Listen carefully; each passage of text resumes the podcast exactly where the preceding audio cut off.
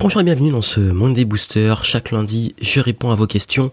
Et ce lundi va être une édition un peu spéciale parce que j'ai une question très pertinente et je pense c'est très importante qui est comment lâcher prise dans le milieu professionnel?